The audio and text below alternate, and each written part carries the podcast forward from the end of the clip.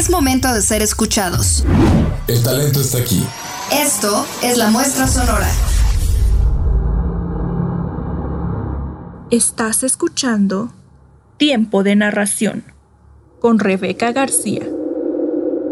A partir de este momento, tú decides si te quedas o te vas. No nos hacemos cargo de las pesadillas que esta historia te puedan causar. Hoy presentamos una adaptación del cuento Corazón delator, escrito por el reconocido autor de terror, Edgar Allan Poe. Una historia de suspenso, miedo y traición. Comenzamos. Mi nombre es Delia, y es verdad, soy nerviosa, terriblemente nerviosa. Siempre lo he sido, pero ¿por qué dirían que estoy loca? Solo escuchen con cuánta calma y con cuánta precisión cuento el relato de esta historia. Todo comienza con el anciano, un viejo en una casa vieja, un buen hombre, supongo. Nunca me había hecho daño. No quiero su oro. Entonces, ¿qué fue? ¿Cómo fue que se me ocurrió esa idea? Pienso, pienso que era su ojo. Ese ojo, ese ojo, su ojo observando todo blanco, su ojo por todas partes, por todos lados. Por supuesto que tenía que deshacerme del ojo parecido al de un buitre por ese color azul pálido. Así hice lo mejor que podía hacer. Esperar. Esperé, observé, esperé. La verdad es que nunca fui muy amable con el viejo. Lo observaba cada minuto, a cada segundo, y esperé mientras esa idea comenzaba a germinar con fuerza en mi cabeza. Una medianoche, cuando la hora del reloj era más lenta, abrí la puerta del viejo. El ojo siempre estaba cerrado. Siete días. Esperen, piensan que estoy loca. No lo estoy. ¿Qué loca podría esperar tan fiel y pacientemente en la casa de un anciano con ese asqueroso ojo? Exacto, nadie más que yo. En la octava noche, mientras él dormía, lo supe. Sabía que tenía que hacer.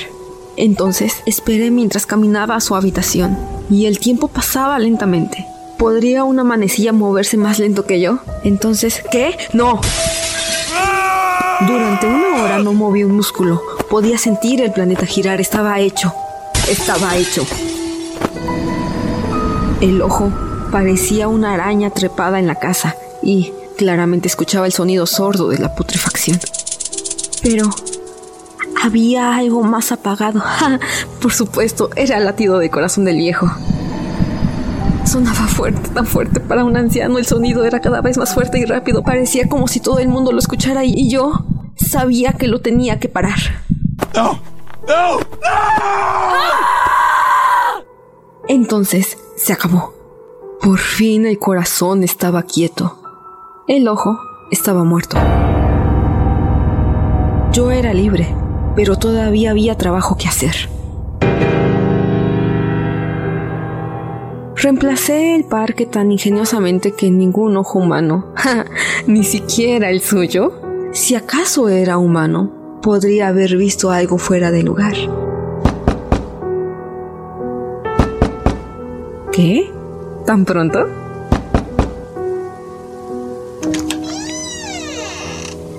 Dígame, oficial. Los vecinos han oído un grito. Era mío, caballero. Una simple pesadilla de niños. ¿Puedo pasar? Pase, pase, por favor. Me informaron que aquí vive una persona de la tercera edad. Por supuesto. ¿Y dónde está el anciano? Se ha ido de la ciudad. Usted se ha levantado muy temprano esta mañana, ¿eh? La pesadilla de la que le hablé me despertó. ¿Cuándo se fue? El anciano, ayer. ¿Y cuánto tiempo estará fuera? Dos semanas. Tal vez más. No hay nada fuera de lugar aquí. Allí está su cama, su ropa. Aquí está su armario. Como verá, todo en orden. Muy en orden. Todo muy en orden. Si no falta nada, usted sabe que cuando se hace un informe no tenemos otra alternativa que venir a investigar. No se preocupe. Si no la molesto más, debo irme. Pero quédese, quédese por favor. Estaba preparando té de canela con manzana, el mejor de todos.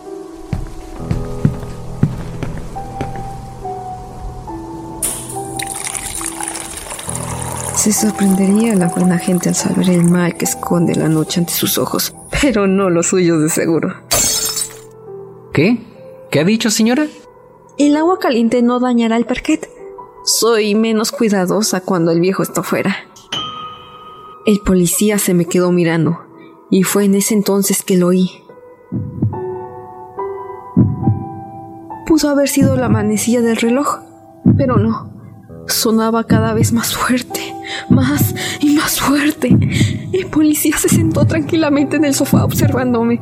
Debe oírlo, por supuesto que debe oírlo. Lo sabe, lo sabe, lo sabe. Todo el mundo lo sabrá. Me está torturando dejando latir esa cosa. Paren, paren, demonios. Si lo acepto, lo he hecho debajo del suelo. No, ya, paren, paren. Paren los latidos de ese espantoso corazón. Es cierto que estoy nerviosa, terriblemente nerviosa. Pero, ¿por qué? Estoy loca.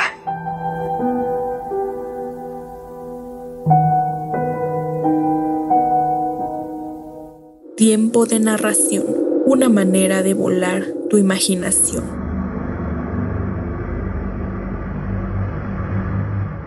Esto fue Tiempo de narración con una adaptación del cuento original de Edgar Allan Poe, Corazón del Ator. Guión escrito y protagonizado por Rebeca García. Miguel Martínez como el policía. Edición a cargo de Brenda Valencia y Rebeca García. Y Rebeca García como productora. Acompañamiento musical. Sociopath de Colin de Joseph.